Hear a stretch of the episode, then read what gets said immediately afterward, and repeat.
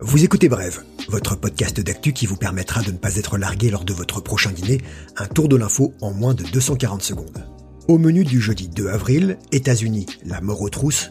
En France, il serait sage d'intensifier les dépistages. Le monde du ballon rond n'est pas prêt de tourner rond. Et les bonnes idées de Brève. Oh?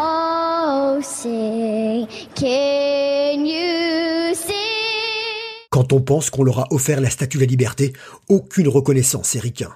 Des deux côtés de l'Atlantique, on manque cruellement de masques et ça joue les marchands de tapis sur le tarmac d'un aéroport chinois. Des masques commandés par la France ont été rachetés par des Américains, paiement en cash trois ou quatre fois le prix. Ça en fait des mallettes de billets. Mais l'argent ne fait pas tout. Les États-Unis, première puissance économique mondiale, mais désormais pays qui compte le plus grand nombre de cas de coronavirus. Plus de 215 000 personnes contaminées, la barre des 5 000 morts franchie, selon le décompte de l'université Johns Hopkins. Le président Donald Trump appelle le pays à se mettre en mouvement. So smart Donald, qui il y a encore peu disait Chinese virus instead of coronavirus. La Maison Blanche fait grise mine et des projections parlent de 100 000 à 240 000 victimes. Et l'aide afflue de partout, y compris from Russia. Moscou a dépêché hier un avion chargé d'aide humanitaire vers New York, durement touché. La Floride, État où il y a plus de retraités au mètre carré que de boutons d'acné sur le visage d'un ado, a enfin pris des mesures de confinement. The Sunshine State, comme on l'appelle, où aimerait accoster le paquebot de croisière Zandam et son navire adjoint Rotterdam qui continue de faire des ronds dans l'eau avec quatre morts à bord. Même l'US Navy n'est pas épargné. Le Covid-19 s'est propagé au sein du porte-avions nucléaire USS Theodore Roosevelt, immobilisé à Guam dans le Pacifique, et son équipage a commencé à être évacué. Mais que font Maverick et Goose? Référence à Top Gun, rassurez-moi, vous l'aviez Tu te rends compte qu'on va peut-être sauver une vie? Ouais. C'est important une vie. On ne peut pas combattre un incendie les yeux bandés, et on ne peut pas stopper cette pandémie si nous ne savons pas qui est infecté. Alors, testez, testez, testez. Le message de l'Organisation mondiale de la santé était clair. D'abord hostile à un dépistage de masse, la France change enfin son fusil d'épaule et va monter en régime pour réaliser 50 000 tests classiques par jour d'ici fin avril, auxquels s'ajouteront plus de 100 000 tests rapides par jour au mois de juin. Les tests actuellement pratiqués consistent à détecter la présence du virus dans des sécrétions prélevées en enfonçant dans le nez un écouvillon, un long coton-tige au fond du pharynx. Pas très agréable, je vous l'accorde, mais pas douloureux. On va pas jouer les douillets, faut sauver l'humanité.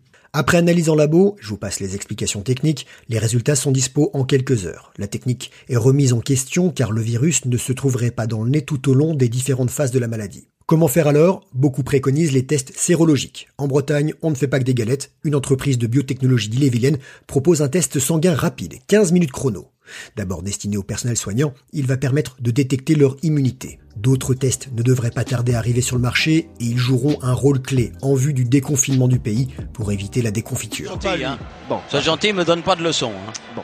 Avoir des dérogations pour rechausser les crampons, c'est ce que demandent des acteurs du foot français. De nombreux dirigeants de clubs veulent reprendre la compétition au plus vite pour toucher l'argent des droits télé dont ils sont financièrement dépendants et en ce moment privés. Après Canal+, Beansport a décidé de ne plus payer tant que le championnat est arrêté. Des formations de l'élite tenteraient d'obtenir des passes droits dans le confinement afin de réunir certains joueurs au centre d'entraînement, quitte à ce qu'ils dorment sur place. Ce scénario ne fait pas l'unanimité, pourquoi prioriser le football professionnel par rapport à d'autres secteurs d'activité en France? Angel Di Maria, star du PSG, vivrait mal son confinement. Pauvre petit ange. Son coéquipier Thomas Meunier a lui déclaré que dans une saison chargée, la situation lui faisait le plus grand bien. Même si l'euro a été annulé, il va falloir faire rentrer les derniers matchs au chausse-pied avant la fin de la saison. Championnat, Ligue des Champions, finale de Coupe de France et Coupe de la Ligue. Pas moins de 23 dates devront être trouvées sur une période courte. Mais qu'en dirait Pape Diouf, installé là-haut, aux côtés de Michel Hidalgo? L'ancien président de l'OM est mort des suites du Covid-19 mardi à Dakar.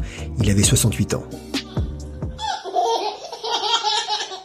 On pense très fort aux jeunes parents confinés avec leur bébé.